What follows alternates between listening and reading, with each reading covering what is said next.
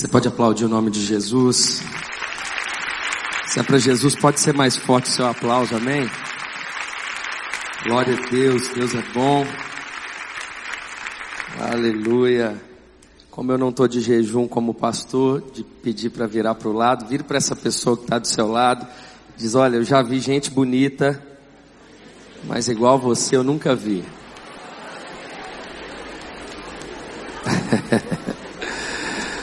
Olha que é nesses congressos que Deus faz, hein, irmãos? Aleluia. Que bom estar aqui com vocês nessa, nessa igreja que é inspiração para o Brasil. Que bênção, honra mesmo poder estar aqui. Dia que o Michel fez o convite, me senti muito honrado. Para quem não me conhece, eu sou de Belo Horizonte. Eu sirvo na Igreja Batista da Lagoinha. Faço parte ali do conselho pastoral do nosso pastor Márcio, trago o abraço dele também. Pastorei uma igreja junto com a minha esposa.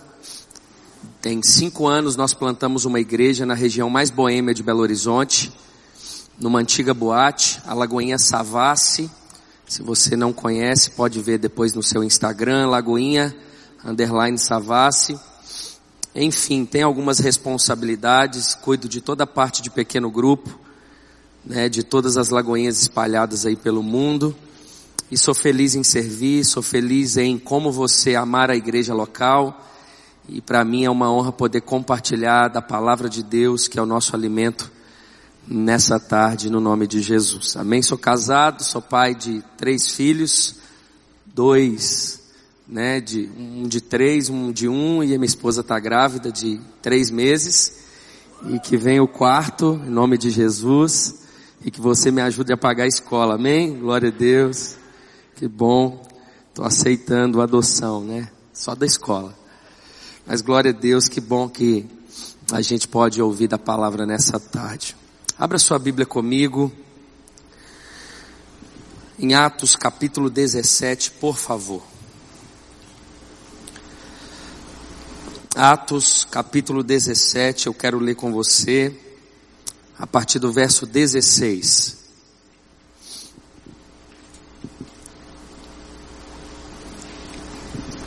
Atos capítulo 17. Eu quero que você acompanhe a leitura comigo a partir do verso 16. Eu queria pedir muito a sua atenção nesse momento da mensagem. Por isso não deixa nada tirar sua atenção, nem suas redes sociais, nada para que você possa receber tudo que Deus preparou para essa tarde, para esses dias, no nome de Jesus. Quem encontrou diz amém. Diz assim, verso 16. Enquanto esperava por eles em Atenas, Paulo ficou profundamente indignado ao ver que a cidade estava cheia de ídolos. Por isso discutia na sinagoga com judeus e com gregos, tementes a Deus, bem como na praça principal todos os dias, com aqueles que por ali se encontravam. Alguns filósofos, epicureus e estoicos começaram a discutir com ele. Alguns perguntavam: o que está tentando dizer esse tagarela? Outros diziam: Parece que ele está anunciando deuses estrangeiros, pois Paulo estava pregando as boas novas a respeito de Jesus e da ressurreição. Então o levaram a uma reunião do Areópago, onde lhe perguntaram: Podemos saber que novo ensino é esse que você está anunciando? Você está nos apresentando algumas ideias estranhas e queremos saber o que elas significam. Todos os atenienses e estrangeiros que ali viviam não se preocupavam com outra coisa senão falar ou ouvir as últimas novidades. Então Paulo levantou-se na reunião do Areópago e disse: Atenienses, vejo que em todos os aspectos, vocês são muito religiosos. Pois andando pela cidade, observei cuidadosamente seus objetos de culto e encontrei até um altar com esta inscrição: ao Deus desconhecido. Ora, o que vocês adoram apesar de não conhecerem, eu lhes anuncio. O Deus que fez o mundo e tudo que nele há, é o Senhor dos céus e da terra e não habita em santuários feitos por mãos humanas. Ele não é servido por mãos de homens, como se necessitasse de algo, porque Ele mesmo dá a todos a vida, o fôlego e as demais coisas. De um só, fez Ele todos os povos para que povoassem toda a terra, tendo determinado os tempos anteriormente estabelecidos e os lugares exatos em que deveriam habitar. Deus fez isso para que os homens o buscassem e talvez tateando pudessem encontrá-lo, embora não esteja longe de cada um de nós, pois nele vivemos, nos movemos e existimos. Como disseram alguns dos poetas de vocês, também somos descendência dele. Assim, visto que somos descendência de Deus, não devemos pensar que a divindade é semelhante a uma escultura de ouro, prata ou pedra, feita pela arte e imaginação do homem. No passado, Deus não levou em conta essa ignorância, mas agora ordena que todos em todo lugar se arrependam, pois estabeleceu um dia em que há de julgar o mundo com justiça, por meio do homem que designou e deu provas disso a todos, ressuscitando dentre os mortos. Quando ouviram sobre a ressurreição dos mortos, alguns deles zombaram e outros disseram: A esse respeito nós o ouviremos outra vez. Com isso, Paulo retirou-se do meio deles. Alguns homens juntaram-se a ele e creram. Entre eles estava Dionísio, membro do Areópago e também uma mulher chamada Damares, e outros com eles. Curva sua cabeça por um instante, Pai. Nós não estamos aqui porque somos obrigados. Nós não estamos aqui nessa tarde porque estamos participando de uma conferência. Nós estamos aqui porque nós amamos o Senhor e a tua palavra. Nós estamos aqui porque nós temos sede da tua presença. E é por isso, Senhor, que nós damos total liberdade ao teu espírito a, a falar em cada coração, a ministrar sobre cada vida. Pai, que o Senhor possa nos alimentar de forma, de uma forma poderosa nessa tarde, para que ao findar dessa tarde, dessa sessão, possamos exaltar o teu filho ainda mais. Oramos e desde já devolvemos somente a Jesus a honra, a glória e todo louvor. No nome de Jesus. Amém. Me permita, nesses primeiros minutos da mensagem, expor o texto para você, para que no meio e no final dessa mensagem possamos aplicar, para que essa mensagem não seja apenas teórica, mas prática na nossa vida, para que por meio dela possamos ser aperfeiçoados e, e conhecer ainda mais o coração de Jesus. Bom, nós acabamos de ler um texto de Atos capítulo 17, mas eu quero voltar um pouco para que você entenda o contexto da jornada missionária de Paulo. A Bíblia nos ensina em Atos capítulo 15 que Paulo participa de um concílio, o concílio de Jerusalém. Quando Paulo sai desse concílio, a Bíblia nos diz que impelido ou direcionado pelo Espírito Santo, ele chega numa cidade chamada Filipos. Nessa cidade, Paulo e Silas, buscando um lugar para orar, ele encontra pela manhã algumas mulheres à beira do rio, lavando roupa. Era de costume da época as mulheres lavar roupas na beira do rio e Paulo, como homem cheio do Espírito Santo, ele para diante daquelas mulheres e ele anuncia o evangelho para elas. Uma mulher dentre aquelas mulheres é completamente impactada pelo poder do evangelho. Essa mulher se chamava Lídia E ela então ofereceu hospedagem para Paulo e Silas em sua casa, na casa de sua família. Eles aceitaram o convite, mas continuaram a sua jornada. Eles estavam ali por uma direção do Senhor. E no passar dos dias, Paulo já incomodado com uma escrava que tinha um espírito de adivinhação, a Bíblia nos ensina que Paulo impõe as mãos, expulsa aquele espírito e por causa disso, Paulo e Silas vai preso. Você sabe da história. Paulo e Silas na prisão. Vem como um terremoto, eles cantando louvores por volta de meia-noite. Vem como um terremoto, o cárcere se abre, o carcereiro puxa a espada, ia se suicidar. Paulo grita, ei, não faça isso. Resumo da história, o carcereiro se prostra diante de Paulo, se converte. Paulo vai na casa do carcereiro, toda a família do carcereiro se converte. Paulo batiza os da casa do carcereiro e ali naquela casa, por meio de um pequeno grupo, nasce a igreja de Filipos, na qual qual, sete, oito anos depois, Paulo escreve a carta aos Filipenses. Quando Paulo sai de Filipos, ele vai para Tessalônica. Diferente de Filipos, Paulo fica três sábados apenas pregando na sinagoga. Segundo a história, ele ficou ali entre um mês e um mês e meio em Tessalônica, mas fato é que Paulo, ao pregar a respeito de Jesus, ele, ele começou a ser perseguido por causa do Evangelho. E Paulo então, ele sai daquela cidade porque senão ele seria morto. E quando Paulo está continuando a sua jornada, passando por Bereia, passando por Atenas e chegando em Corinto, Paulo manda Timóteo até Tessalônica para saber como aqueles irmãos estavam, afinal, se ele saiu dali perseguido por causa do evangelho, aqueles que haviam se convertido em Tessalônica provavelmente também estavam correndo risco de vida por causa da sua fé.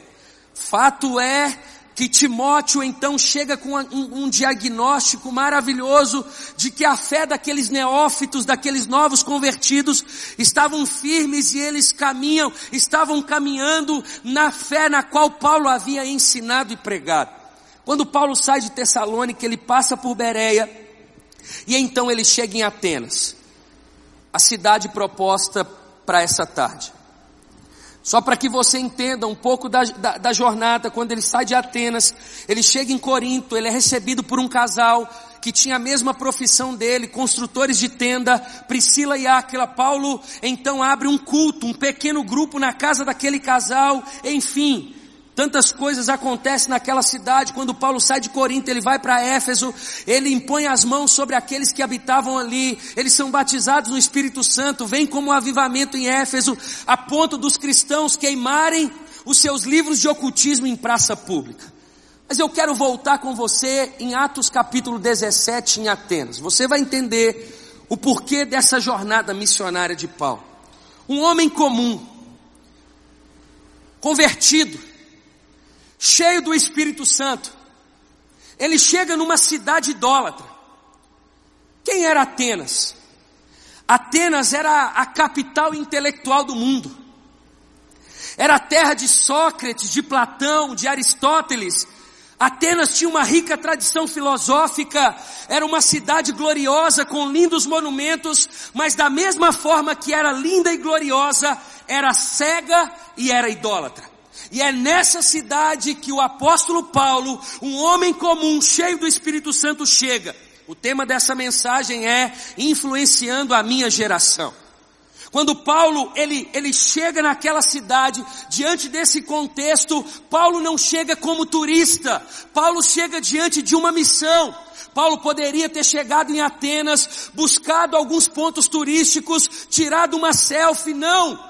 Mas Paulo não chega como turista. A primeira aplicação que o Senhor traz na minha e na sua vida nessa tarde é que tem muito jovem ou tem muito cristão nos dias de hoje vivendo como turista e esquecendo da sua missão.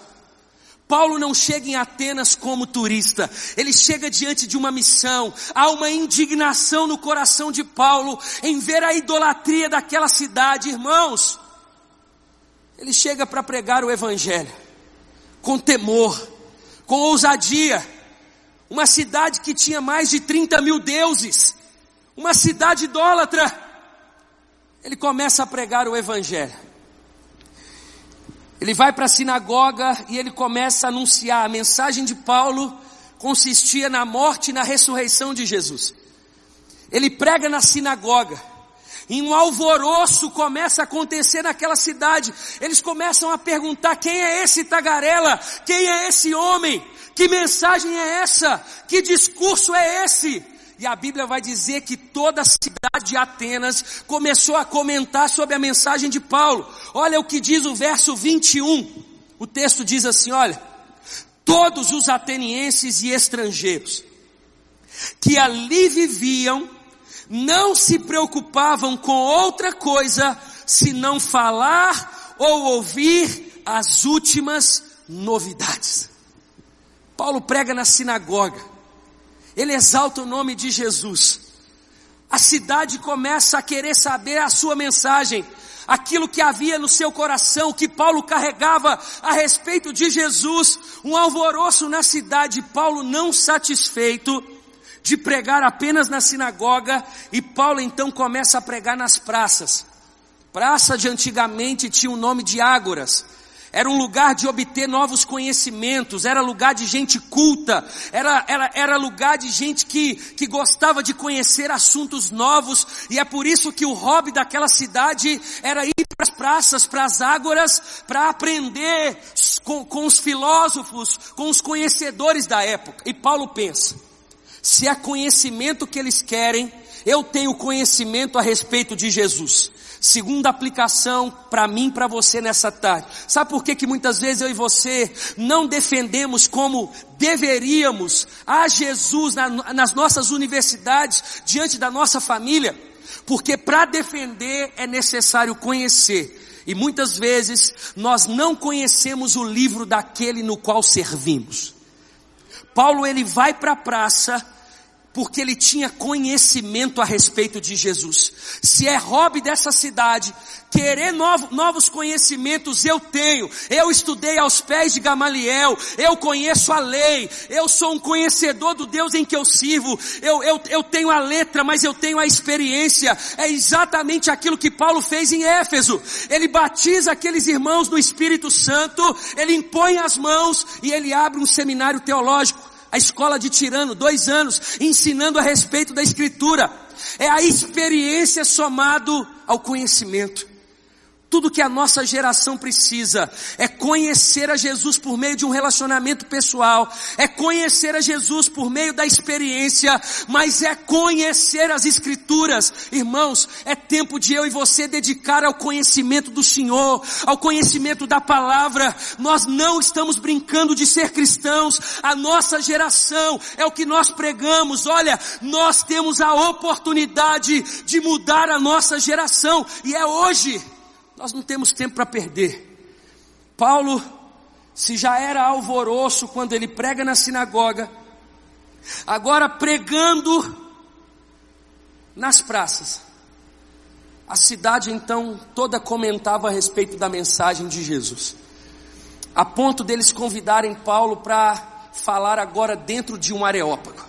Preste atenção, um homem comum chega numa cidade indignado com o pecado, ele prega na sinagoga, não satisfeito, ele prega na praça, e agora ele é convidado a pregar dentro de um areópago. O areópago é como um tribunal da época. E a Bíblia diz que quando Paulo estava no caminho do areópago, ele percebe um monumento, como se fosse uma, uma imagem de escultura. E essa imagem, esse monumento de adoração, tinha um, uma plaquinha, uma inscrição dizendo assim: ao Deus desconhecido. E Paulo fica com aquilo na cabeça, e quando Paulo chega dentro do Areópago, olha o que diz o verso 22, por favor. Então Paulo levantou-se na reunião do Areópago e disse: Atenienses, Vejo que em todos os aspectos vocês são muito religiosos. Pois andando pela cidade, observei cuidadosamente seus objetos de culto e encontrei até um altar com esta inscrição: ao Deus desconhecido. Ora, O que vocês adoram apesar de não conhecerem, eu lhes anuncio. O que é que Paulo está dizendo? Irmãos, quando eu estava a caminho do Areópago, eu percebi que vocês têm um monumento, e esse monumento de adoração, existe uma inscrição dizendo ao Deus desconhecido. E Paulo diz: Olha, sabe esse Deus que vocês dizem não conhecer? Sabe por que, que aquele monumento tinha Atenas? Eles eram tão idólatras que eles não queriam correr o risco de levantar um outro Deus pagão e não ter uma imagem de adoração. É como se ele tivesse de reserva. E Paulo diz assim: olha, sabe esse Deus que vocês já têm o um monumento, mas vocês não conhecem? É exatamente esse Deus que eu vim anunciar para vocês. Mas esse Deus não é pagão, esse é o Deus Altíssimo, é esse Deus que vocês estão dizendo não conhecer, é esse Deus que eu vim anunciar para vocês.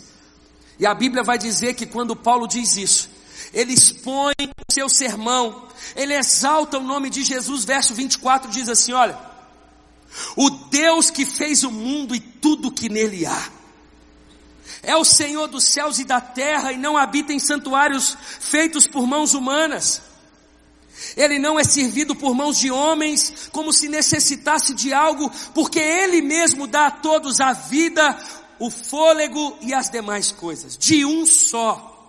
Fez ele todos os povos para que povoassem toda a terra, tendo determinados tempos anteriormente estabelecidos e os lugares exatos em que deveriam habitar. E Paulo continua o seu sermão com coragem, com ousadia, dentro de um tribunal, exalta o nome de Jesus, ele fala sobre a morte, ele fala sobre a ressurreição, ele exalta a pessoa de Cristo.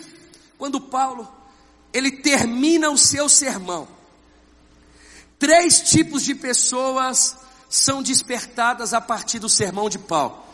E é sobre esses três tipos de pessoas que eu vim falar aqui nessa tarde. A Bíblia vai dizer que quando Paulo termina o sermão, acompanhe comigo o verso 32. Quando ouviram sobre a ressurreição dos mortos, alguns deles zombaram. Primeiro tipo de pessoa que está dentro das nossas igrejas e fora das nossas igrejas. São os que zombam, os zombadores. Os zombadores são comparados àqueles que criticam tudo. Aqueles que dizem que você é crente demais, que você se envolve demais na igreja. Aquele que diz que você valoriza demais a instituição. Aquele que faz chacota da tua fé. Esses são os zombadores. Eles também estão dentro das igrejas, aqueles que dizem que, aqueles que querem uma igreja como eles, do jeito que eles querem, e não uma igreja que alcança todo tipo de gente. Os zombadores são comparados àqueles que são fiscais de igreja, aqueles que saem falando mal do louvor, mal da pregação, aqueles que querem comentar, esses são os zombadores. A Bíblia está nos ensinando que sempre vai existir os zombadores. Há cinco anos atrás, eu me lembro, era uma terça-feira, estava tendo culto Fé na Lagoinha, na época o pastor André estava tava, tava na responsabilidade do culto, e eu auxiliava na época, naquele culto, como um pastor da juventude, e eu estava sentado como se fosse no primeiro banco assim, e tem uma sala atrás do púlpito, e, e ele chegou com a cabeça e diz assim, Flavinho, vem cá. Eu cheguei lá e era. Ele disse: Olha, eu estava conversando com o meu pai e a gente queria fazer um convite. O convite é para que você e a Isa, que é a minha esposa, pudesse plantar uma igreja na Savassi, na região, Boêmia de Belo Horizonte. E eu assustei, eu estava bem na, na sede na época, eu cuidava das células da juventude, tínhamos umas 350 células, eu tinha um culto, eu era responsável por algumas coisas, e ele disse, olha, não precisa responder agora, amanhã a Isa trabalha, trabalha até hoje na fábrica de artes da igreja, responsável pelo louvor, ele disse, amanhã na hora do almoço, passa lá, pega a Isa e vai lá no imóvel que a gente alugou, que era uma antiga boate, eles estão reformando, mas vai lá e ora, depois você me fala. No outro dia, eu peguei o carro, busquei a Isa, fomos até a região, é uns sete quilômetros da nossa igreja matriz, e quando eu parei na porta, a, a, a Isa, minha esposa, começou a gritar dizendo, amor, é aqui, amor, é aqui, é aqui, amor. Eu falei, é aqui o que, senhorita? E ela disse assim, olha, Há cinco anos atrás eu estava numa viagem missionária em Amsterdã e eu estava numa praça e Deus me deu uma visão e a visão era de uma igreja que não tinha cara de igreja e tinha uns vidros na porta. Amor, é aqui, amor. Eu jamais imaginaria que a visão que eu tinha tido há cinco anos atrás numa viagem missionária era um desafio que Deus nos iria nos dar. Então peguei o telefone, liguei para o pastor Márcio e falei, pastor, nós aceitamos o desafio fomos plantar a igreja.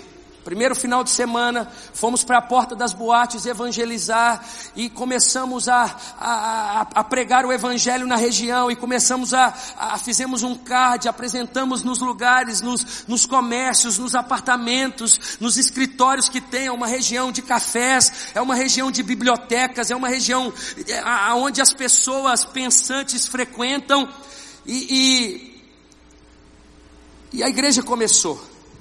Três meses, quatro meses, a igreja tinha umas 300 pessoas. Deus fez algo sobrenatural. Era uma coisa louca, as pessoas aceitavam Jesus e eu ia parar para conversar com elas no final do culto, elas diziam assim, pastor, tá vendo lá na, lá no final da igreja? Sim, tô vendo, pastor, naquele mesmo lugar. Eu, eu já cheirei carreira de cocaína, eu já me prostituí nesse mesmo lugar hoje, eu tô entregando a minha vida a Jesus. Pastor, obrigado. E era testemunhos atrás de testemunhos. E eu me lembro que uns cinco meses de igreja o meu telefone toca e era um repórter do SBT. E esse repórter diz: Olha, eu estou falando com o pastor da boate. E eu falei: Olha, eu sou pastor da boate, é por sua conta, mas que eu posso te ajudar. Nós ficamos sabendo e a gente queria fazer uma matéria para o jornal de segunda-feira, jornal da Alterosa, que é o SBT Minas, para ser transmitido apenas para Minas Gerais. E eu fiquei em dúvida, porque a maioria corta, passa o que quer, acaba que, que acaba que não é positiva a matéria. E eu falei, olha, você me liga daqui 10 minutos? Sim. Peguei meu telefone, liguei para minha cunhada, irmã da minha esposa, que trabalhava no SBT na época. Falei, Ana, é, o repórter fulano de tal ligou e eles querem fazer uma matéria na igreja. Eu não sei o que, que você acha. Ela falou, olha, esse repórter é sério. Eu particularmente não acho que tem problema, mas você que sabe. E então eu aceitei ele foi fazer uma matéria. Isso era tipo quinta-feira, domingo eles chegaram com a equipe completa, filmaram a recepção, os jovens recebendo os visitantes, aquela coisa linda, filmaram o louvor inteiro, a palavra, o apelo, as pessoas aceitando Jesus, a festa que nós fazemos, ia passar na segunda-feira, na hora do almoço, só para Minas Gerais. Quando foi dando meio-dia, começou a chegar umas mensagens no meu celular dizendo: Pastor, você está com a televisão ligada, a chamada da matéria que vai passar já está passando. E eu liguei a televisão, passou alguns minutos, veio a chamada dizendo assim: Olha, pastor evangélico faz de tudo para atrair fiéis. E aparecia o meu rosto e algumas imagens da igreja. Falei, gente, se a chamada é essa, imagina a matéria. Passou a matéria, particularmente achei positiva. O nome de Jesus foi exaltado. Mas passado alguns dias, três, quatro dias, a Folha de São Paulo me liga. Por quê? Porque essa matéria tomou uma proporção e à noite, meia-noite, ela foi para o SBT Brasil. A Folha de São Paulo me ligou, fez uma matéria, eu já estava empolgado com a matéria, e eu passei as informações, eles não foram, mas era era era para uma revista, e alguém pegou a matéria da revista e saiu uma matéria da minha igreja dizendo assim: pastor abre puteiro evangélico. E espalhou. O que, que eu estou querendo dizer? Que sempre vai existir os zombadores. Quando se prega o evangelho. Sempre. Sabe o que, que aconteceu depois que essa matéria saiu? Nada. Só as pessoas começaram a ser mais batizadas a igreja começou a crescer mais. Sempre vão existir os zombadores. aqueles que criticam, aqueles que zombam a sua célula, aqueles que zombam a sua fé, aqueles que dizem que você quer Jesus demais, aqueles que dizem que, se, que você se envolve demais. A Bíblia vai dizer que quando Paulo terminou o sermão, era o apóstolo Paulo, não era eu, não era ninguém, era o apóstolo Paulo. Alguns zombaram. Mas existe segundo tipo de público que foi despertado a partir do sermão de Paulo. Olha o texto comigo, a partir do verso 32. Alguns deles zombaram e outros disseram: A esse respeito, nós o ouviremos outra vez. Sempre vai existir os que zombam, mas o segundo tipo de público é os que adiam. A Bíblia vai dizer que quando Paulo terminou o sermão, alguns disseram para ele assim: Sabe, Paulo, sabe sobre o que você disse? A gente vai precisar ouvir de novo. Não foi suficiente. Quem sabe amanhã, Paulo? Hoje não. Aqueles que adiam, irmãos, e para falar a verdade para vocês, o problema da igreja evangélica hoje não são os que zombam, são os que adiam. Por, porque os que adiam eles são comparados àqueles que dizem assim: olha, amanhã, amanhã eu vou ler mais a Bíblia, amanhã, hoje eu não tenho tempo, hoje não. Amanhã, amanhã eu vou ter mais vida de oração, amanhã, hoje não, amanhã eu vou colocar o meu dom à disposição do reino de Deus, na comunidade de fé, na igreja local, amanhã, hoje não. Amanhã, amanhã eu vou parar de transar com a minha namorada, amanhã, hoje não. Amanhã eu vou parar com a pornografia, amanhã. Hoje eu não consigo, hoje não, amanhã. Amanhã eu vou brincar mais com os meus filhos, amanhã. Porque hoje eu quero só trabalhar, amanhã. Hoje não. Amanhã eu vou ser uma esposa melhor, um marido melhor. Eu vou honrar minha esposa, amanhã. Hoje não. Amanhã. Amanhã eu vou me tornar um dizimista, amanhã. Hoje Hoje não. Amanhã eu vou abrir a minha casa para um pequeno grupo, para que o nome de Jesus seja exaltado. Amanhã, hoje não. Amanhã, amanhã eu vou pregar o evangelho na minha faculdade, eu vou mostrar a cara, eu, eu, eu vou falar quem eu sou. Eu sou mulher de Deus, eu sou homem de Deus, eu nasci para marcar a minha geração. Amanhã, hoje não. Amanhã. Hoje não. Quando Paulo terminou o sermão, alguns disseram para ele: Amanhã, Paulo Hoje não. Talvez seja por isso que a cada ano cresce o número de evangélicos na nossa nação e a gente não vê uma transformação social. Amanhã. Hoje não. Diante de uma geração onde Cristo não é o protagonista, mas o homem, aonde a gente vive para satisfazer os nossos desejos e não a vontade de Deus, amanhã. Hoje não. Amanhã. os que adiam. Os que adiam, eles são comparados àqueles que dizem: amanhã, Pastor Michel, Pastor Lucas, amanhã, amanhã eu me envolvo mais, amanhã, hoje não. Amanhã. Mas se desperta um terceiro tipo de público também. A Bíblia vai dizer que quando Paulo terminou o sermão, Alguns zombaram, outros disseram a esse respeito. Nós vamos ter que ouvir de novo. Paulo se levanta, a Bíblia diz, olha, verso 33, com isso, Paulo retirou-se do meio deles. Alguns homens juntaram-se a ele e creram. Entre eles estava Dionísio, membro do Areópago, e também uma mulher chamada Damares, e outros com eles. Quando Paulo termina o sermão, alguns zombam de Paulo, da mensagem de Paulo, do nome de Jesus, aos, a, alguns adiam, mas alguns dizem: Olha, Paulo, Sabe, Paulo, enquanto você estava anunciando Jesus, o meu coração estava queimando, algo no meu coração me convencia da justiça, do pecado e do juízo. Paulo, você não está sozinho em Atenas mais. Nós estamos com você, Paulo. Você não está sozinho na cidade dos deuses mais. Nós estamos com você para anunciar o nome de Jesus. Alguns creram, E a pergunta que o Senhor faz para mim, para você nessa tarde é: quem nós somos? Os que zombam, os que adiam ou os que creem? Quem nós somos? Sabe, irmãos, nós somos chamados para influenciar nossa geração. Seremos um quando formos aqueles que creem, não os que adiam. Quem nós somos? Diante da mensagem, você crê que a única resposta para salvar a sua cidade, a sua Atenas, começando da sua família, começando da sua faculdade, do seu trabalho, você compreende que a resposta que Curitiba precisa, que Belo Horizonte precisa, que Ribeirão Preto precisa, é o Evangelho de Jesus. Nós não temos tempo para perder.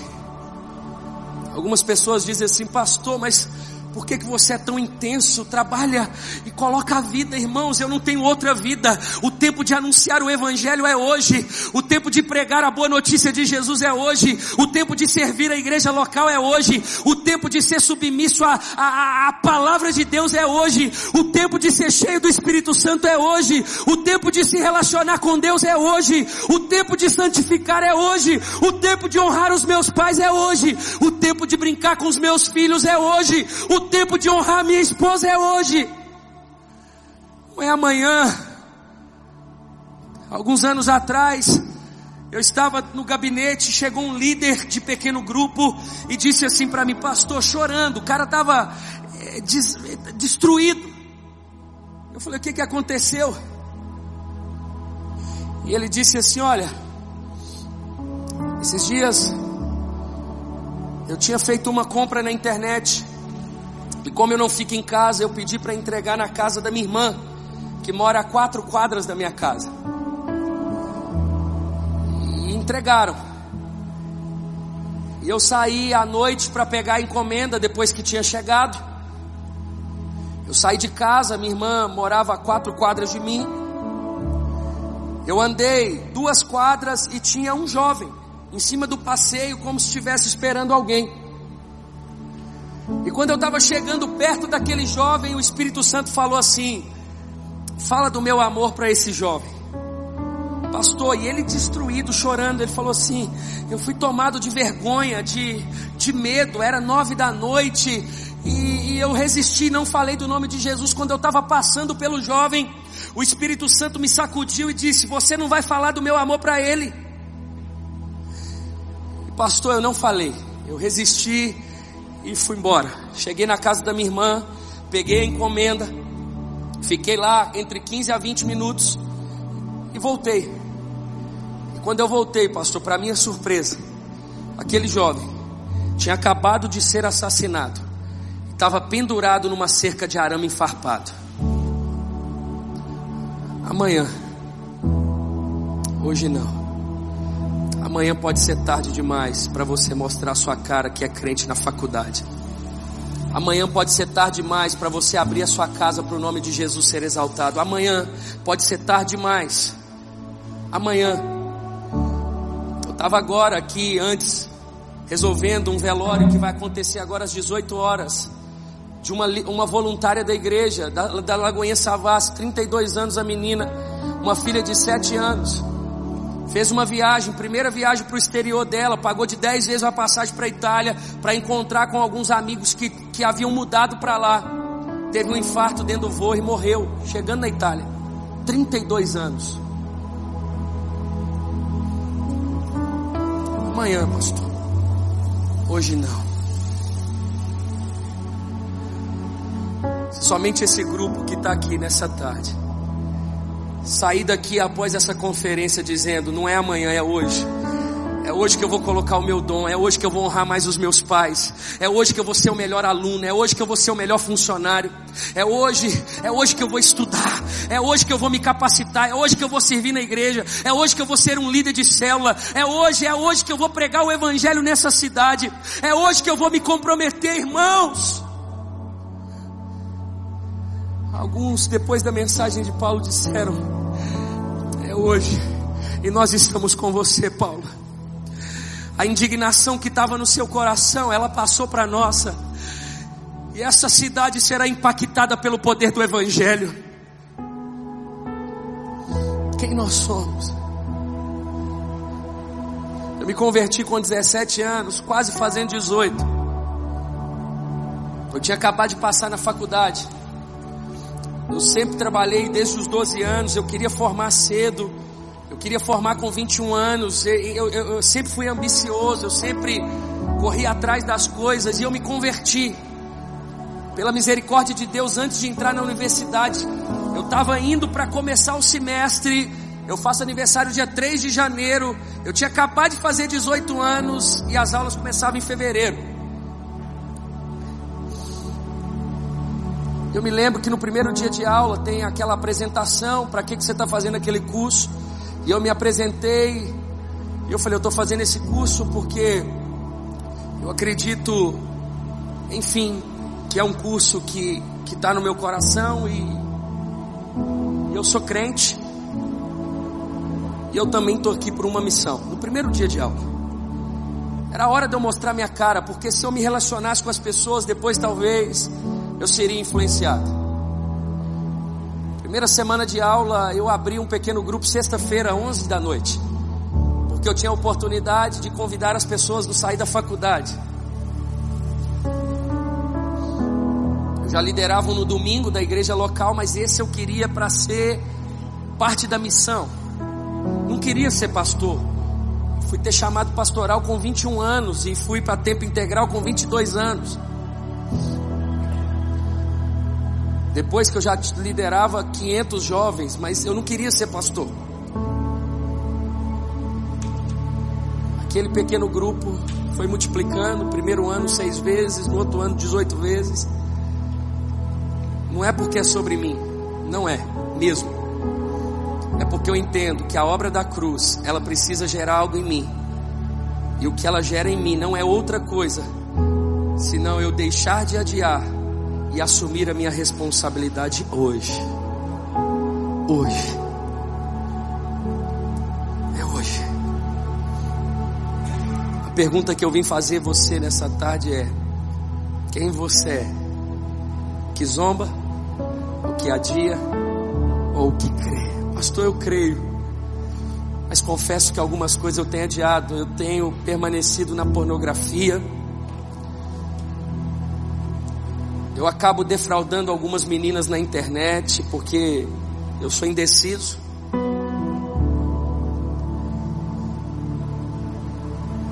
É hoje. Vamos aplicar isso? Há alguns convites de Jesus para mim, para você nessa tarde. Primeiro, há um convite de Jesus para santificação nessa tarde. Aquele pecado domesticado, é hoje que você vai dar um basta e você vai dizer: é hoje. É hoje que eu vou viver com Jesus. É hoje. Talvez, talvez não, tenho convicção que todos nós aqui temos tantos dons que Deus nos deu: formação, dom, boa vontade, talento Hoje é o tempo de você usá-lo para edificação do corpo. Pastor, mas eu estou numa fase que eu estudo muito, que eu trabalho demais, eu não tenho tempo. A época que eu mais preguei o Evangelho, eu, eu trabalhava de 5 da manhã a uma hora da tarde, fazia estágio de de duas às seis, estudava de sete às dez e meia, trabalhava sábado, já ia direto para o culto de jovem, trabalhava domingo até meio-dia. Foi a época que o meu pequeno grupo mais multiplicou. Pastor, eu tenho um filho pequeno, eu também sei o que é ter filho pequeno. Nada é desculpa para que eu e você deixemos de ser turista e passamos a viver a missão que Deus nos deu. Eu e você não somos turistas na cidade dos deuses. Ainda que a nossa geração quer qualidade de vida, eu não acho ruim. Deus dá mimos, Deus dá conforto e Deus dá muito mais do que a gente merece. Mas existe uma linha tão saudável que você pode viver tudo isso em missão. Em missão. Enquanto eu falo, Deus está colocando pessoas da sua faculdade que você ainda não pregou o Evangelho para elas. Você não entendeu que você nasceu na sua família por uma missão. E por você não entender, talvez seja por isso que você valoriza mais as pessoas da igreja do que da sua própria casa. Eu terminei de pregar um culto uma vez, veio uma moça dizendo assim: Pastor, toda feliz achando que eu ia respaldar o que ela tinha me dito. Ela disse, pastor, todo sábado eu peço meu pai para ir na igreja e ele, meu pai é alcoólatra e ele nunca deixa, ele não gosta de crente. Ele fala, não, você não vai. Só que quando ele fala, passa 20 minutos, ele vai pro boteco, pro bar, vai beber e ele não tem hora para voltar, então eu corro, tomo um banho e vou pro culto da juventude. Que coisa linda, pastor. Eu falei, que coisa linda nada. A partir de hoje, se o seu pai disser não, você não vai vir no culto.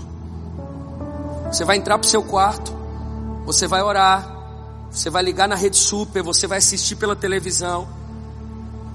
Você não vai deixar de ser uma mulher de Deus, uma jovem cheia do Espírito Santo, porque você não está no culto.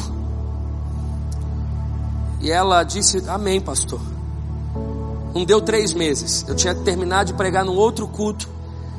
E ela chegou toda feliz. Ela, pastor, lembra de mim? Eu falei: Não, não lembro. Quem é você? Muita gente, ela disse assim: Eu sou aquela menina que disse que quando meu pai não deixava, eu lembrei dela e ela falou assim: Pastor, hoje, quando deu o fim da tarde, eu falei: Papai, eu posso ir na igreja? E eu tinha dito para ela: Quando seu pai falar, não, fala com ele, pai, então vamos comer uma pizza juntos, vamos ficar aqui, vamos assistir um filme, vamos no cinema. Ela falou: Pastor, até hoje, todo sábado ele, ele falava não. Mas hoje eu fui falar com ele e falei, papai, eu posso ir no culto? E ele disse, que horas que é o culto? E eu disse para ele, sete e meia. E ele disse assim, dá tempo de eu tomar um banho, eu quero ir com você hoje.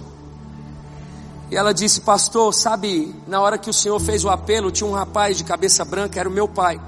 Ele está lá na consolidação, ele veio e ele entregou a vida a Jesus hoje. Porque a sua família também é missão, você é pilar dentro da sua casa.